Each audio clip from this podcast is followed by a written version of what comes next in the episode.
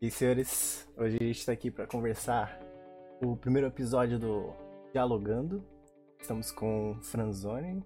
Oi galera, eu sou o Lucas Franzoni, como dito anteriormente.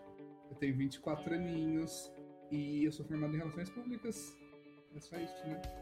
E ele, no caso, será uma persona de, de, defens, de defender a parte de privatização. Uh, estamos aqui com o Godoy também.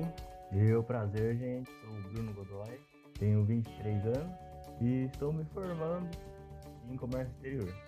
Hoje eu trabalho como vendedor e isso aí. Isso. Ele vai fazer parte para defender a parte estatal da coisa, né? Nós. E junto com o Bruno Amorim. Fala galera, Aqui é o Bruno, tenho 23 anos também. Sou formado em Educação Física e trabalho na educação. Não sou professor, mas trabalho na educação infantil, sou funcionário público, no caso. É, e é a parte que ele vai tentar defender, né? Vamos ver se ele vai conseguir. é, meu nome é Matheus, tenho 22 anos, sou formado em Análise e Desenvolvimento de Sistemas e já trabalhei por alguns anos na parte privada, acredito que pode tirar uma base legal dessa conversa. Bom, é, o dialogando, antes de mais nada, a gente discutir, não, não temos nenhum especialista né, sobre o assunto aqui hoje. É, não, lá, algum dia, quem sabe, podemos trazer um especialista, mas é para ser uma conversa é, entre amigos e não é para ninguém se matar após essa conversa, ok? Só previamente, depois a gente planeja nenhuma morte. É, é pra ficar tranquilo e, e pra, pra galera entender que a gente pode conversar, ter ideias diferentes, iguais, que seja, e não ficar discutindo, é, brigando, né? Perder a amizade por conta disso.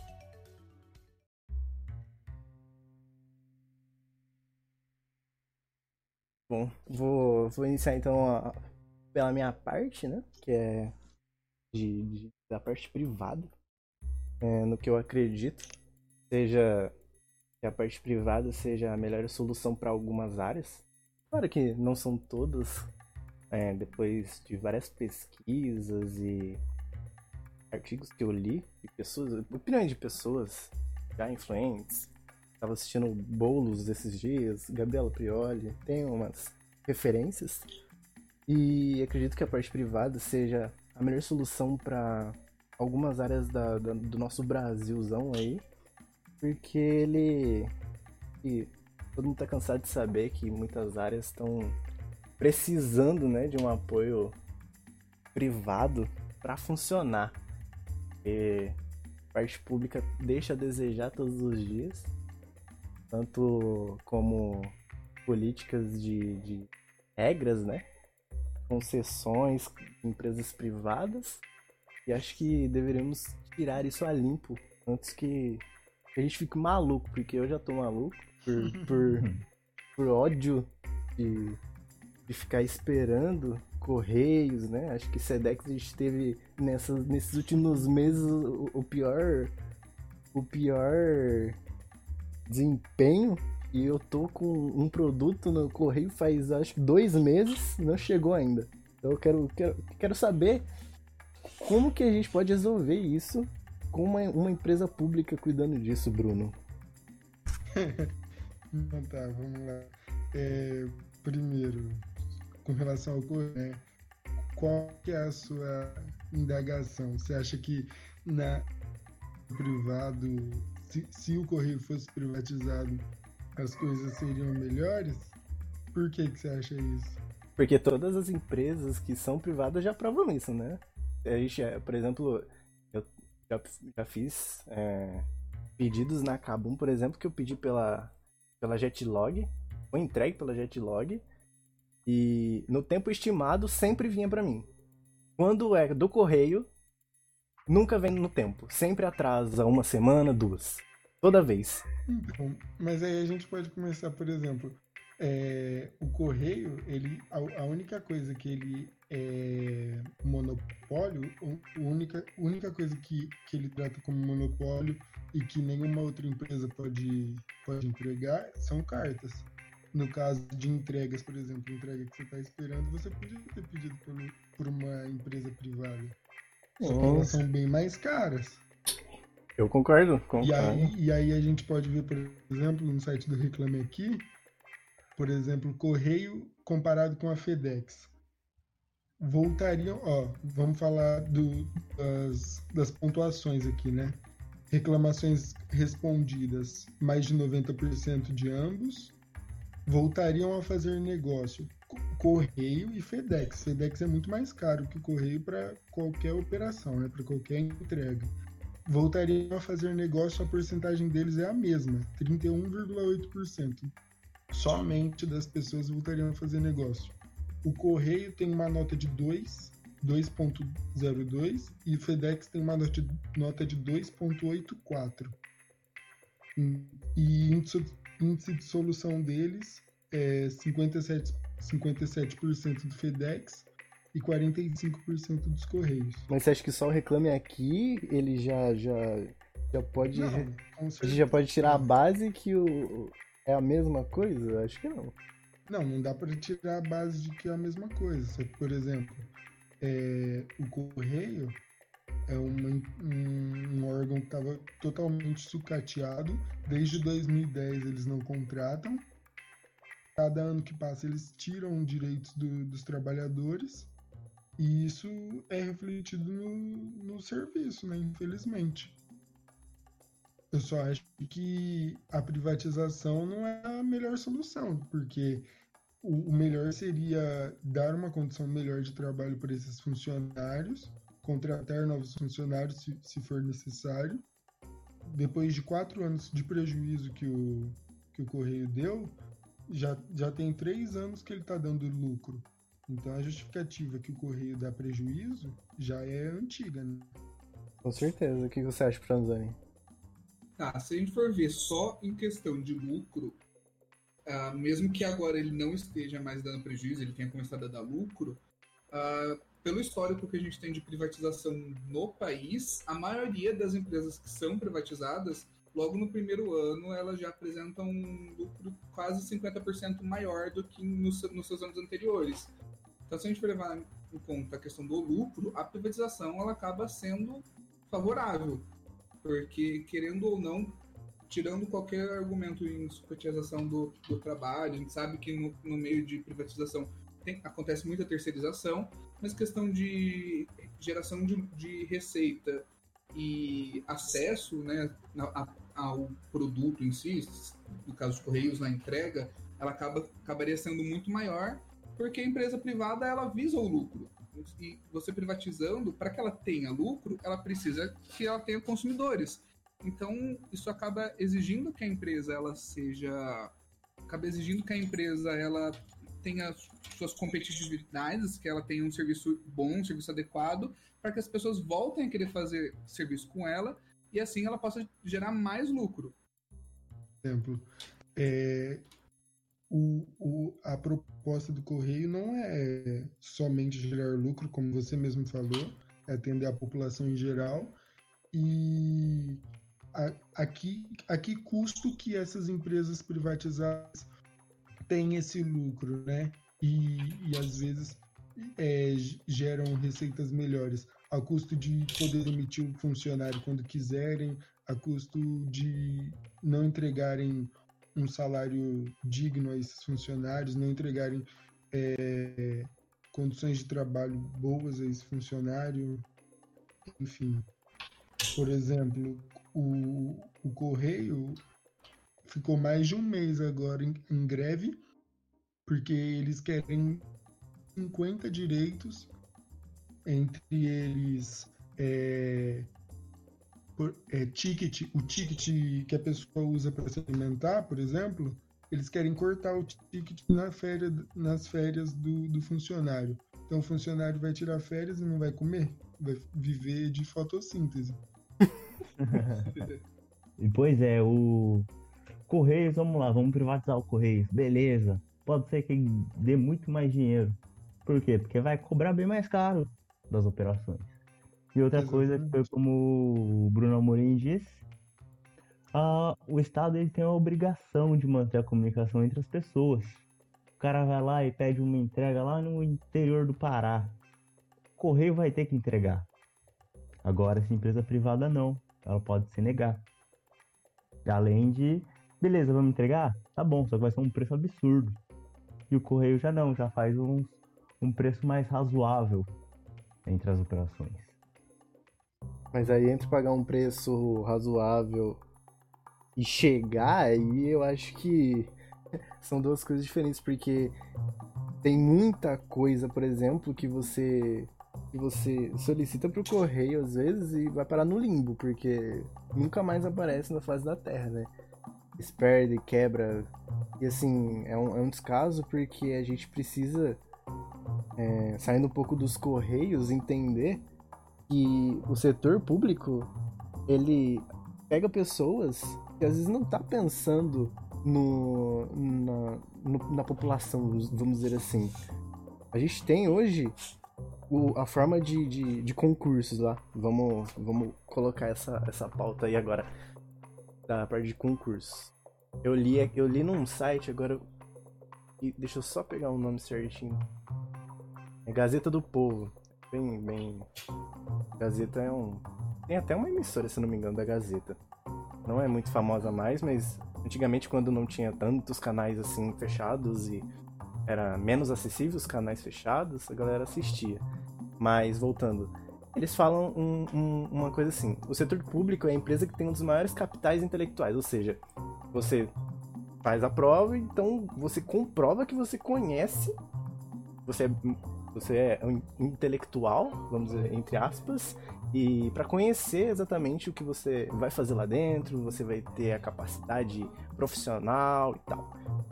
Mas muitas vezes a gente está fazendo provas, por exemplo, de matemática para fazer. para trocar a fralda de uma criança, por exemplo.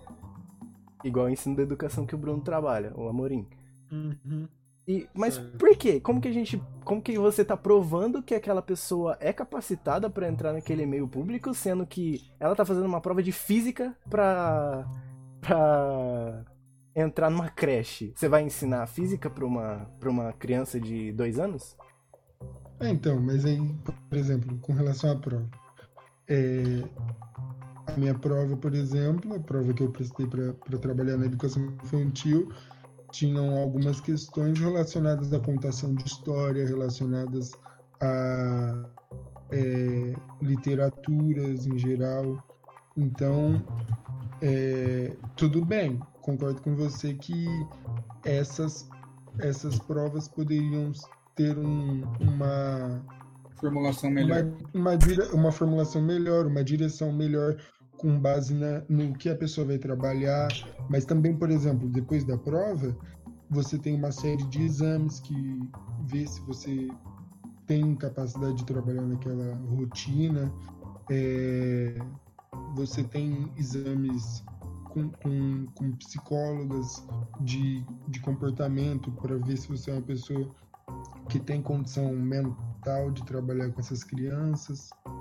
Então, concordo com você. eu, eu acredito que, alguns lugares já, já colocam isso em prática, né? Por exemplo, teve um. um eu, eu não, acredito que não foi concurso, foi um como que chama? Esqueci o nome. Um processo seletivo uhum. que eles fizeram aqui para a região de Campinas, por exemplo, que eles contrataram pessoas que tiveram somente pelo, pelo tempo de trabalho dessas pessoas. É algo que eu não concordo. Então poderia ter uma mesclagem aí das, das formas como, como essas pessoas são contratadas para contratar pessoas que de fato é, gostam de estar ali com aquelas crianças e não só pelo dinheiro, entre aspas, né? Que o dinheiro nem é tão grande assim. É, em muitas áreas, por exemplo, de, de setor público, ganha muito. Muito, muito, muito. Mas para quê? Com que finalidade? Sendo que ele tem que dar um trabalho muito vamos dizer, superficial, né? É, em relação a algumas coisas, por exemplo, sei lá, vou fazer um cargo administrativo. Se você pegar uma empresa privada, por exemplo, a, a, o salário de, de um cargo administrativo é de 1.400, 1.200, chega no máximo 2.000, se eu não me engano. No, já no setor público, essas vagas do setor administrativo chegam a 2.500, quase 3 mil reais. Qual que é a diferença que você está fazendo dentro do setor público que você não faz no setor privado? Por que, que a gente, como, como pagadores de impostos, temos que pagar muito mais para pagar um pessoal que está fazendo a mesma coisa de um lado privado, vamos dizer assim? Então, mas nesse caso, por exemplo, eu acredito que, que os salários é, sejam diferentes, principalmente pelo, pela quantidade de imposto que o, que o, o gerente, o dono do negócio, tem que pagar. Por exemplo, fica, isso é muito comum, né? A gente vê em várias, em várias pessoas quando reclamam de con contratação no Brasil, etc, etc, que você tem que pagar 100% do, do salário da pessoa fica em imposto. Por exemplo, para pagar um salário aí que você disse de 1.400, 2.000 reais, a mesma quantidade de salário fica em imposto. Então, e, e eu acho que o ponto aqui não é querer que, que, o funcionário público ganhe menos, é querer que essas pessoas que trabalham na no, no meio privado que são CLT, enfim, que elas ganhem mais. Porque como que uma pessoa vive nos dias de hoje com 1.400 reais? Pagar um aluguel de 800 reais? É um ponto, é um ponto. Franzani? Tá, ele é um ponto, só que eu acho que a questão não é exatamente o setor privado ganha pouco e o, setor, e o setor público ganha, ganha muito. Eu acho que a questão é realmente como funcionam as privatizações. Você falou no começo do, do diálogo sobre concessão, acho que é legal a gente explicar pessoal qual é a diferença de privatização e concessão, que eu mesmo descobri nessas pesquisas, eu não tinha essa noção. Acho legal a gente explicar, que é bem uhum. básico. A privatização, você literalmente está cedendo aquela empresa para um meio privado, e a concessão é o que aconteceu por muito tempo com a Petrobras. Hoje a Petrobras já, ela foi vendida, né? Mas por muito tempo havia-se concessões da, da, Petrobras. Então a Petrobras, ainda como uma empresa, uma empresa pública, né, no setor público, ela cedia alguns espaços do, do território nacional de, de exploração de petróleo para outras empresas poderem fazer a exploração. Porém, o controle, no geral, ainda era completamente da Petrobras. Se ela quisesse tirar aquelas empresas dali, a qualquer momento ela podia tirar. Então, essa que fica a diferença da concessão e da privatização. Com essa diferença, o que foi feito no Brasil por muito tempo, acho que até hoje ainda é feito, é que as privatizações elas funcionam quase como concessões. É, não é feita uma privatização completa, para você completar a privatização, você tem que é, ceder completamente o controle daquela empresa, só que juntamente com isso você cria um órgão regulador para aquele setor específico que a empresa pública foi cedida, para que ele possa regular como vai ser o funcionamento, tanto em questão de segurança, saúde, é, em questão de remunerações justas também. Não é o que acontece no país atualmente. E o que por si só não é um um problema das privatizações, e sim um problema de como as privatizações são feitas pelo poder público aqui dentro do país. Se você cria uma agência reguladora, como foi feito na época, se não me engano, da Telebrás, que era de comunicação. É, a gente tem é, a Enel, é, temos sim, essas... há muitos anos atrás, mais de 20 anos atrás, a Telebrás.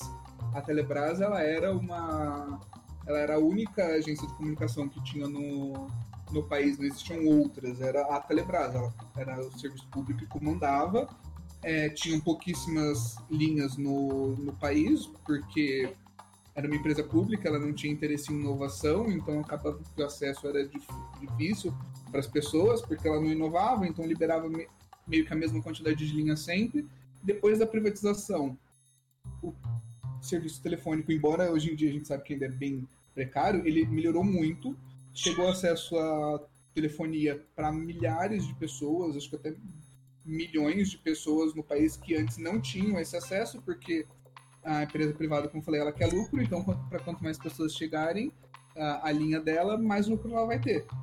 E juntamente com a, né, a privatização da Telebrás, que não foi bem a privatização da Telebrás em si, porque ela foi, se transformou em outra empresa depois, mas com a privatização da Telebrás, além de ter aumentado o acesso à telefonia para a maior parte do país, foi criado juntamente a ANS, não, a, a Anatel, que é o órgão regulador do, das empresas de telefonias. E a Anatel é um dos melhores órgãos reguladores que a gente tem hoje em dia no país.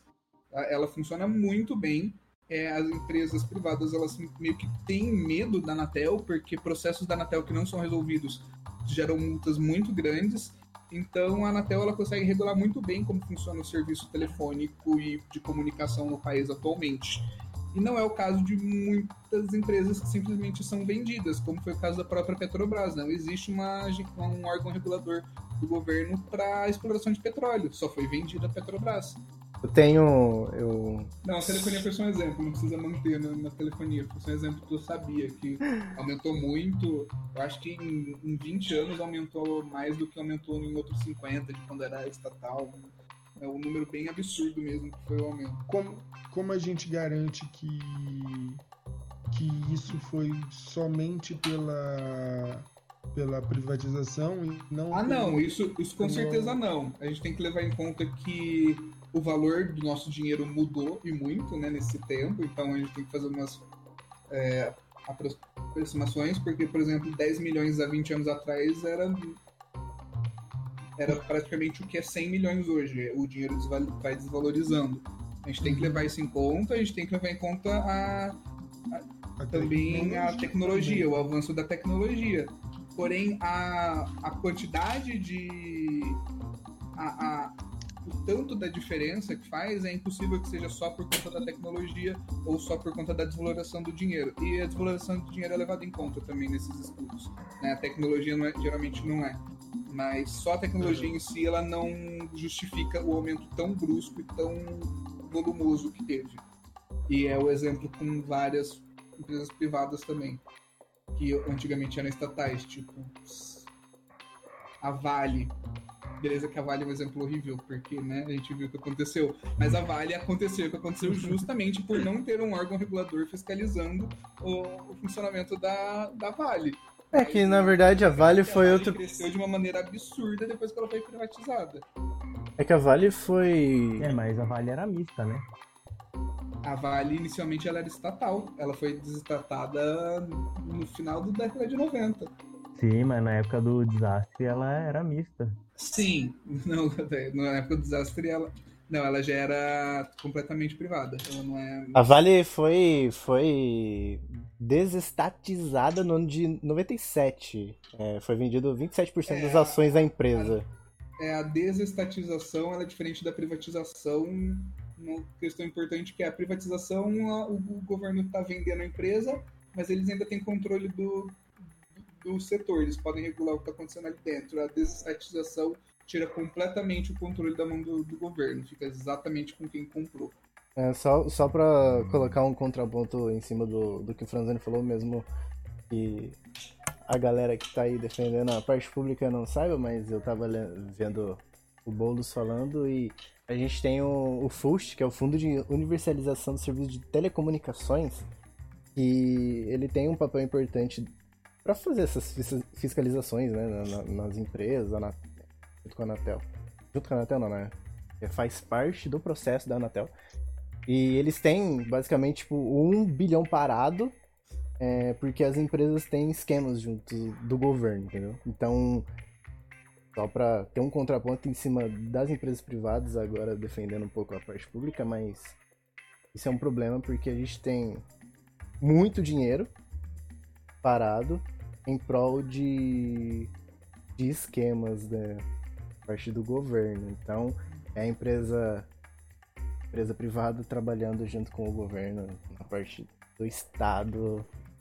contra a população mesmo, né? Então, um dado importante pra gente ver que, claro, temos dois lados que são importantes e são podem ser vistos de formas diferentes, mas e a gente tem que tomar cuidado porque é, eles podem estar se unindo contra a gente também. Então a gente tem que ter os, olhos, os olhos nos dois, não defender 100% os dois cegamente, mas também ficar atento nos pontos que eles estão pecando pra gente ir lá e cobrar, né? Não é, não é só colocar e privatizar ou só tatizar e deixar como tá e adeus da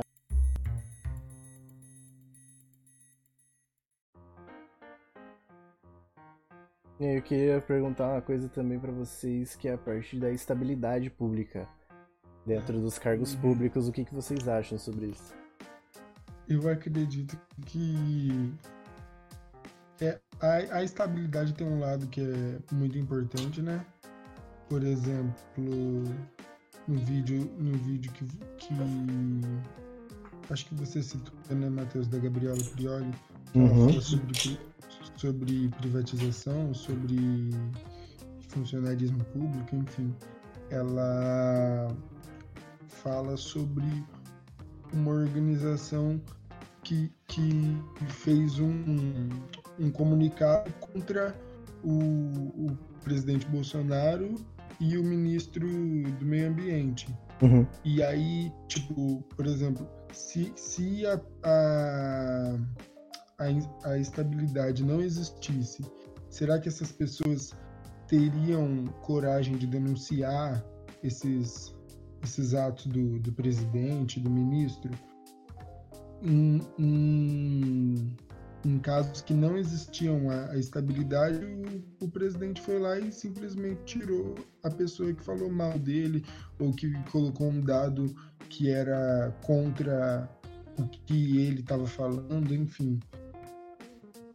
Então, e, e aí não só isso, né? Por exemplo, muitas empresas, a- felizmente é minoria, mas existem muitas empresas que demitem funcionários sem é, um motivo plausível para demiti-los.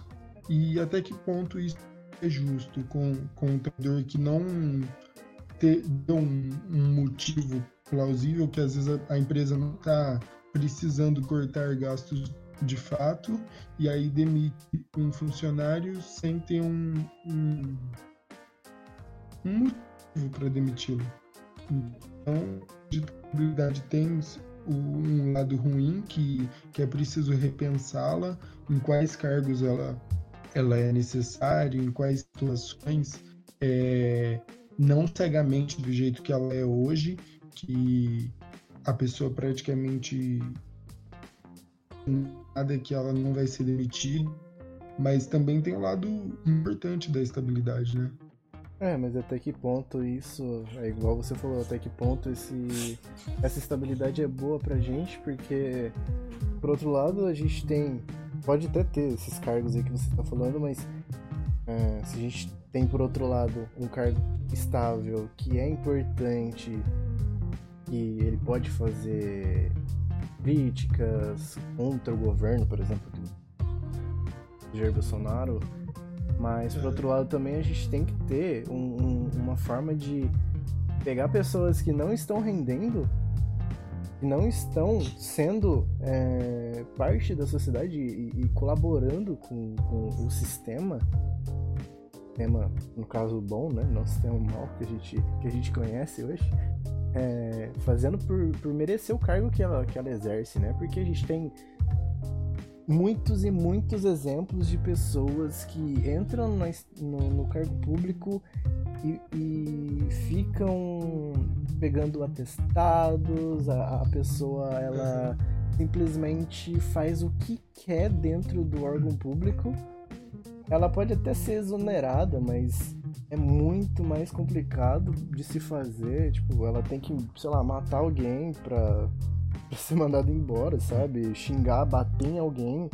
Então, a gente, a gente tem um ponto muito importante é, a se pensar porque muitas pessoas usam isso pra mamar na teta do governo, literalmente, porque é muito complicado a gente ter uma estabilidade forte desse jeito e deixar as pessoas fazerem o que quer.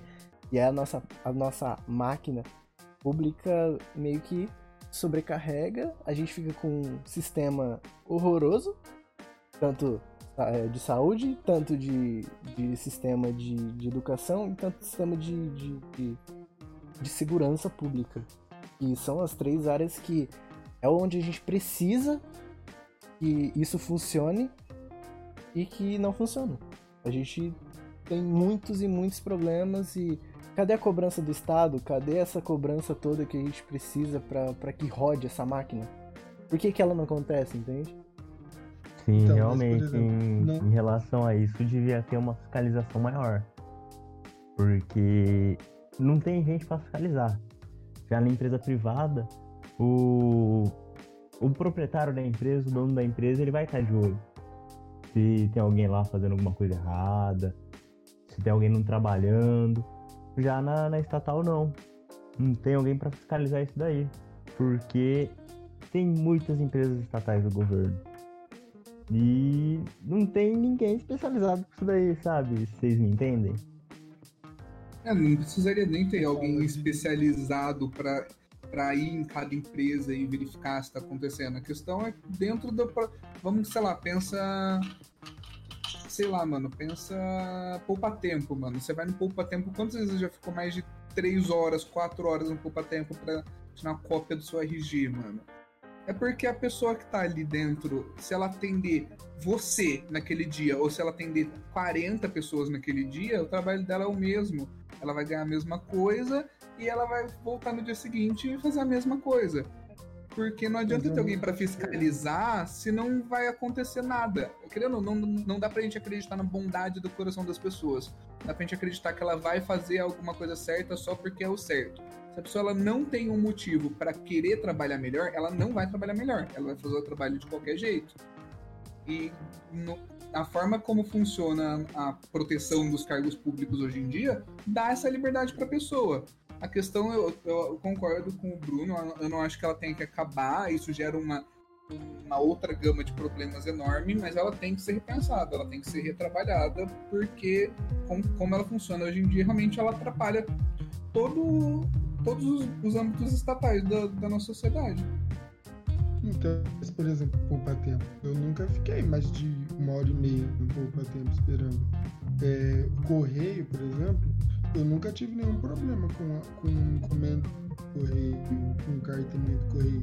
É, tudo bem, eu, eu entendo que tem muita coisa a melhorar, mas eu acredito que além das pessoas extrapolarem esses problemas, por exemplo, é, com relação à saúde, com relação à segurança, com certeza tem muitos problemas, tem muitas coisas a, a serem melhoradas, mas as pessoas aumentam no nível e muitas vezes não usam o serviço como poderiam. Por exemplo, é, a gente está fazendo um trabalho de ensino à distância com as crianças. De 23 pais, dentro dos gru do grupo da minha sala, por exemplo, três respondem, quando muito, três. Dois. Hoje, por exemplo, a atividade de hoje que a professora enviou, um pai só respondeu.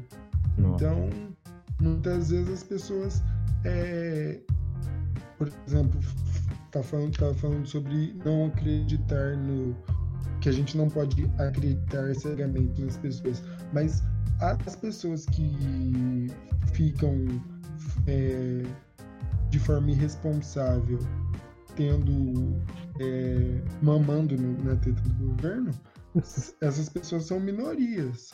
Tipo, pelo menos no, no ambiente que eu trabalho. E, e, na maioria dos ambientes que eu, que eu conheço pessoas que trabalham ou que eu, eu tenho um, um, contato mais próximo.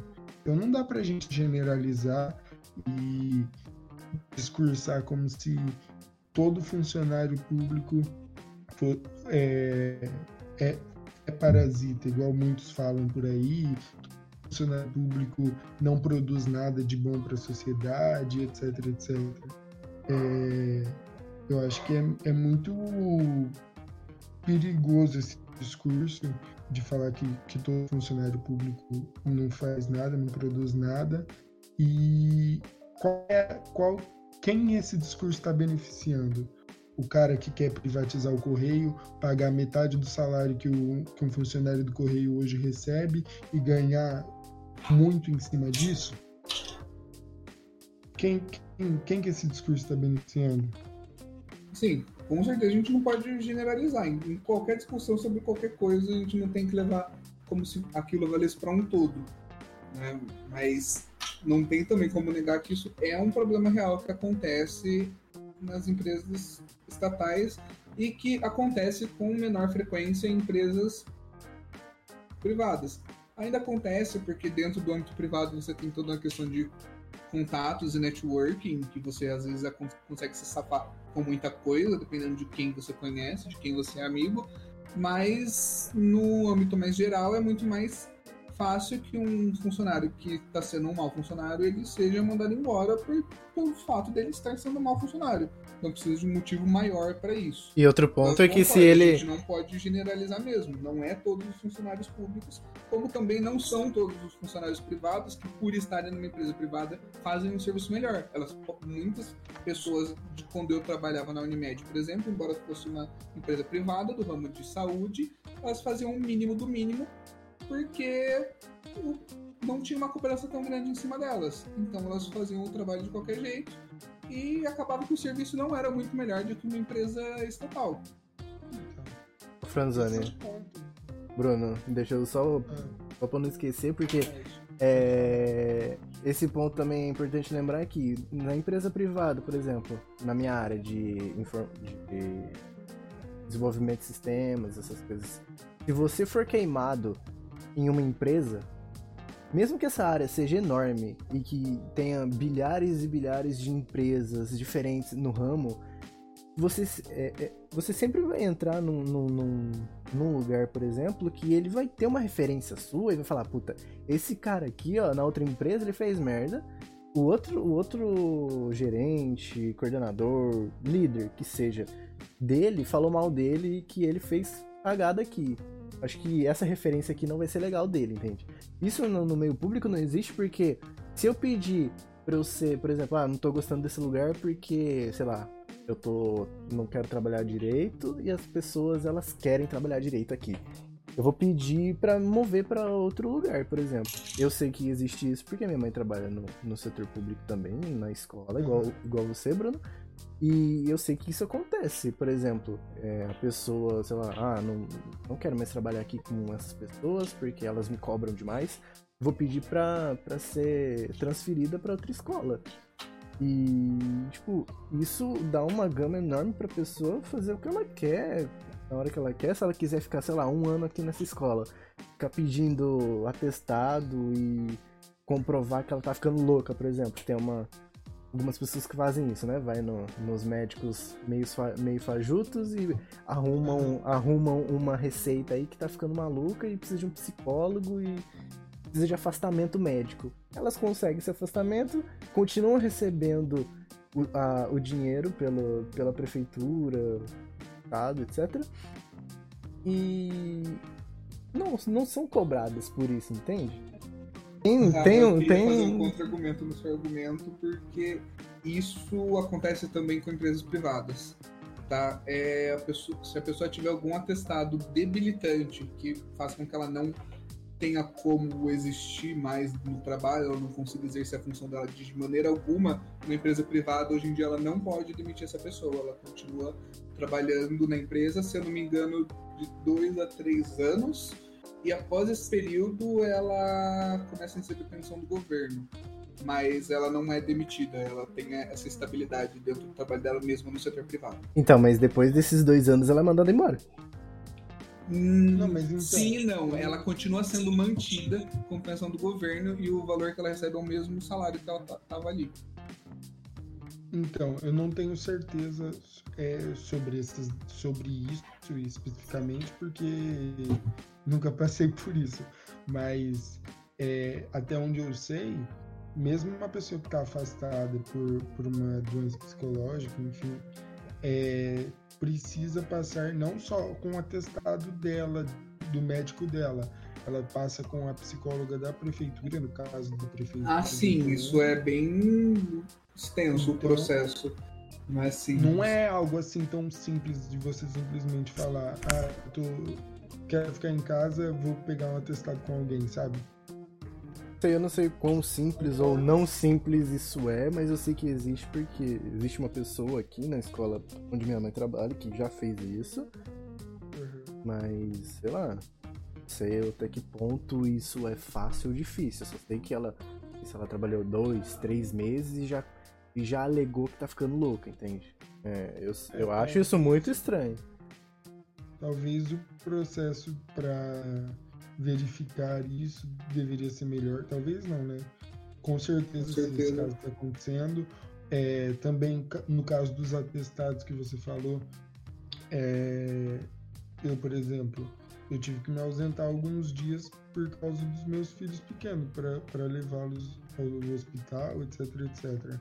E eu não fiz de eu não peguei atestado que eu não precisava. Às vezes o médico até oferecia de, de eu pegar mais dias de atestado, eu não pegava. Mas eu sei que tem muita gente que faz isso. Então, é, com certeza seria que se tivesse uma, uma fiscalização melhor, enfim, tivessem métodos melhores para que isso não acontecesse, né? Mas eu não, não acredito que a privatização é o melhor resultado. O melhor, o, o, melhor caminho. O melhor caminho é a gente melhorar o, o, o público do jeito que tá, né? Tem algum ponto, Godoy? Não, vou pular só esse tema. eu gostaria de, se vocês quiserem falar mais alguma coisa sobre isso específico, eu queria falar outra coisa. Manda, manda. À vontade.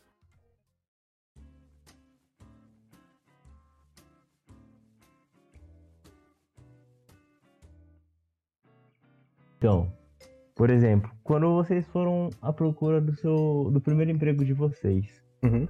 você vai lá, fazer a entrevista, pá, não sei o que, vamos ver o que, que precisa para eu passar nessa entrevista.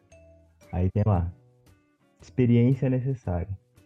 Fala, fodeu, né? Uhum. Eu não tenho experiência nenhuma, procurando meu primeiro emprego, aí você vai atrás de empresa privada, empresa privada, 90% pede isso. Já no concurso público, existem muitos empregos que você não precisa ter trabalhado a primeira vez. O que vocês acham disso? Eu acho que isso, o, a- o problema real é algo que o Matheus já falou. As empresas privadas, elas têm que pagar muito imposto para ter o funcionário. Como a Matheus falou, é quase o preço do salário daquele funcionário. E justamente por isso, eu acho, eles colocam muitas exigências dentro das vagas, que é para eles não terem que contratar e recontratar e recontratar uma pessoa para aquela vaga. Porque a cada recontratação eles pagam mais imposto. Porque não é um imposto só de você ter o funcionário, existe um imposto pago na recontratação. Eu Hum. acho que isso afeta muito. Então eles colocam exigências muito altas para garantir que eles vão ter um candidatos que eles não vão precisar ficar trocando.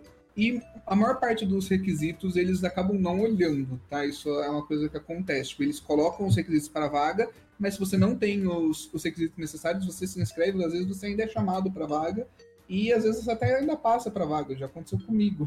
Eu não ter a qualificação, mas falei, vamos tentar. E deu certo. Eu acabei não seguindo na vaga. Foi muito tempo atrás, na época do segundo emprego, eu acho. É que eu, eu, eu sou um ponto fora da curva do pessoal do, que tá, tá escutando. Eu comecei a trabalhar com 13, então. Difícil de eu falar aí. Mas. Trabalho infantil, já é o tema do próximo. Sim, gente, tecnicamente Então, eu não aí- poderia, só a partir dos 14. Não façam o que eu fiz. Eu acho que isso é um ponto muito legal que o Godoy colocou, porque muitas empresas priorizam, acabam falando tanto de meritocracia e de, de valorizar o conhecimento e o, o, o quanto a pessoa merece, mas na hora de uma contratação acabam valorizando outras coisas. E por mais que o, o- no concurso público poderiam ter é, avaliações melhores e que condizem mais com o que a pessoa vai fazer no serviço, mas pelo menos é um, uma prova que é igual para todos e que todos têm a mesma chance de passar, entre aspas. Você acha que no, no, nas avaliações para passar em concurso público é, por, é meritocracia? Eu acho que às vezes acaba sendo muito mais. Não, não, não é ideal do meu ponto de vista, mas é muito melhor do que muitos muitas entrevistas que abrem por aí só para chamar uma pessoa que foi enviada por alguém de dentro da empresa. Mas você acha muito, você acha que é mais meritocrático você tá fazendo uma prova que é, é igual para todos que vai se candidatar do que uma empresa que está especificando o que ela quer? Você acha isso? Não, não, não tô falando que especificar é o problema. Pelo contrário, falei que seria melhor se o concurso público especificasse na maioria dos casos é especificado. Por exemplo, as, as provas de professor de educação física, que é o meu caso, é, a maior parte de pontuação da prova que é relevante é relacionada a perguntas da minha área e não a perguntas de português e de matemática. Então, na maioria dos casos, essas provas são especificadas para os cargos que as pessoas vão ocupar são pouquíssimos casos que, que são assim. É, a pessoa faz uma prova com, com conteúdo de física para trabalhar com, com uma coisa completamente fora daquele contexto.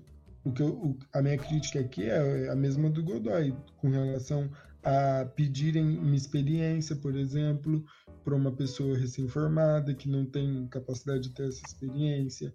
É, às vezes, não ter uma, uma transparência de quem, quem eles estão contratando e poder contratar uma pessoa que foi indicada, às vezes não teve é, um resultado melhor do que quem ela concorreu ali na, na entrevista ou na, na dinâmica de grupo, ou, enfim.